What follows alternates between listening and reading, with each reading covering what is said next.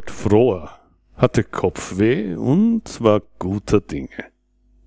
Sein Alltag war weit weg. Gendarmerieinspektor, hm, schon gut. Irgendwann vielleicht wieder.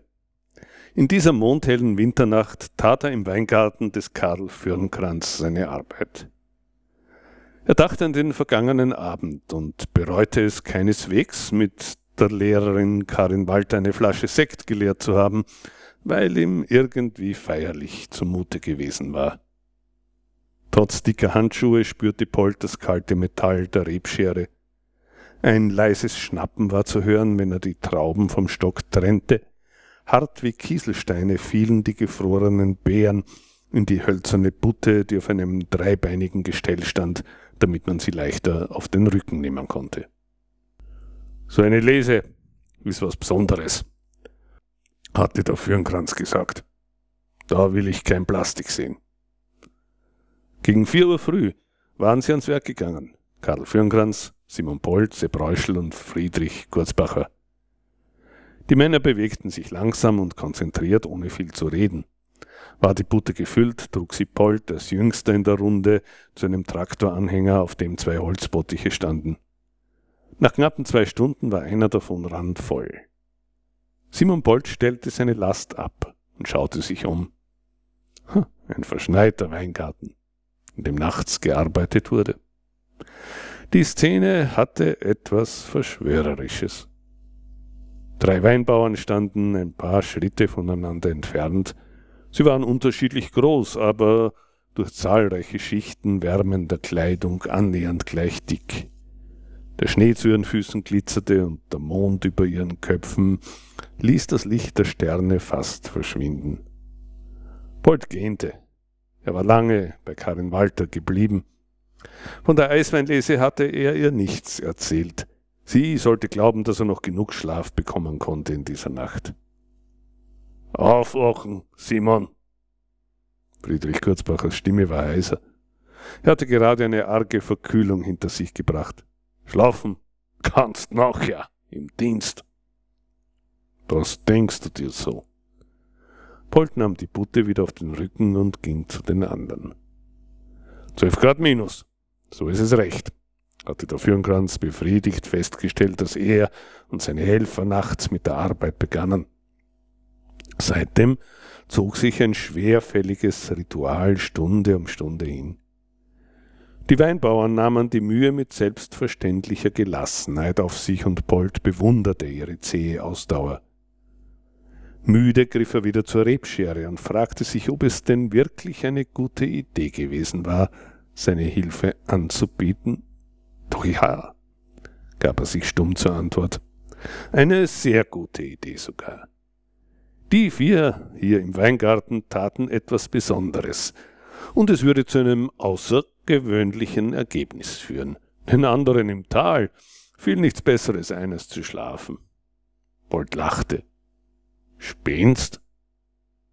Friedrich Kurzbacher warf ihm einen argwöhnischen Blick zu, erwartete aber keine Antwort. Gegen acht Uhr früh war die Arbeit beendet. Passt. Karl Fürnkranz schaute zum anderen Talhang hinüber der Himmel war heller geworden und die niedrigste Hügelkuppe hatte einen schmalen, leuchtenden Rand.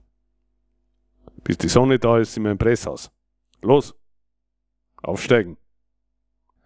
Das Presshaus war eines der größten in der Gegend und stand abseits der Burgheimer Kellergasse ganz für sich zwischen den Weingärten und den Äckern am Talgrund.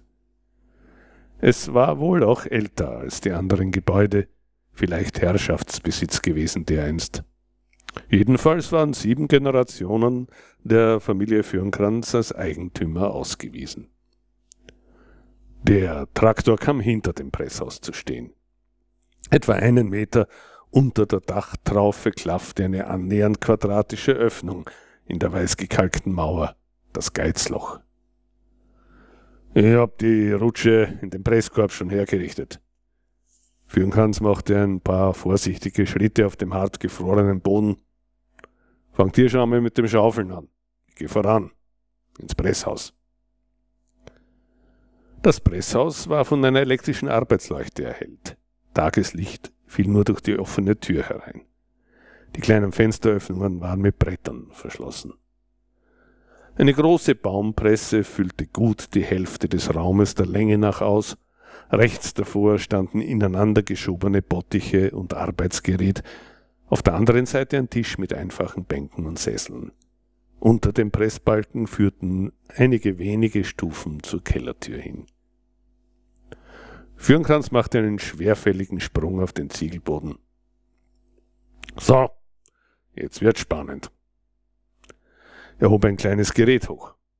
Kennen Sie das, Herr Gendarm? Wo ist ein Gendarm? Bolt rieb sich die kalten Hände. Aber auch so habe ich keine Ahnung. Ein Refraktometer dient zur Bestimmung der Zuckergrade. Wenn der Riesling jetzt nicht 30, wenigstens 28 Klosterneuburger Moosgrade hat, brauchen wir gar nicht anzufangen mit dem Pressen. Insgesamt müssen wir auf 25 Grad kommen. Alles andere ist kein Eiswein. Bolt war interessiert näher getreten. Ja, Herr Bolt, ich bin wahrscheinlich der Letzte, der es sich antut, dafür eine Baumpresse zu nehmen. Mit den modernen hydraulischen Maschinen geht das alles viel einfacher. Aber für mich, alten Sonderling, ist das eben auch eine Zeremonie, wie vor dem Altar, nur heidnisch halt. Fürnkranz hatte das Messgerät weggelegt und griff nach einer kreisrunden Holzplatte. Das ist die Deutschen. Auch ganz, sagen wir dazu. Kommt auf das Pressgut. Und diese Hölzer da kommen oben drauf, bis der Pressbalken aufliegt. Mein Lieber. Bolt betrachtete respektvoll den schweren Balken. Wissen Sie, wie lang der ist, Herr Fürnkranz? Ah, ich habe einmal nachgemessen. Gute 14 Meter. Wissen Sie, Herr Bolt, wie man so ein Ungetüm auch noch nennt? Hengst. Unsere Altvorderen waren keine Unschuldslämmer und näher am Leben und am Tod als wir. Der Balken da war für sie nicht mehr und nicht weniger als ein unverschämtes Sinnbild für Manneskraft. was ist dann beim Pressen los? Den unschuldigen Trauben wird Gewalt angetan, bis der Saft rinnt. Und wer ist mittendrin? Nun, die Bauern.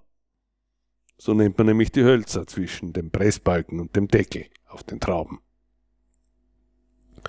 Bolt hörte fasziniert zu.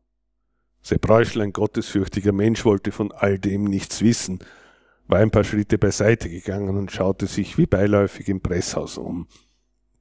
Während der Kurzbacher nachdenklich eine einzelne Weinbeere in die Hand genommen hatte, die zu Boden gefallen war. Langsam taute sie auf und wurde weich.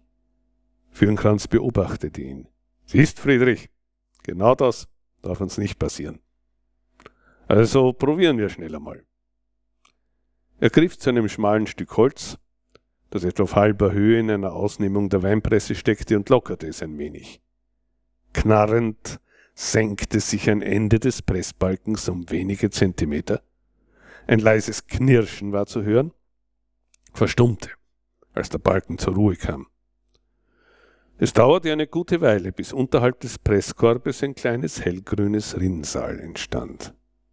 Na also.